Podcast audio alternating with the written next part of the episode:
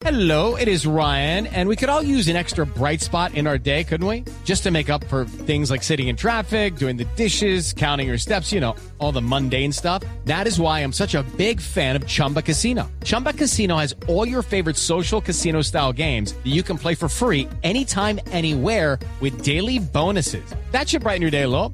Actually, a lot. So sign up now at chumbacasino.com. That's chumbacasino.com. No purchase necessary. BGW. Void were prohibited by law. See terms and conditions. 18 plus.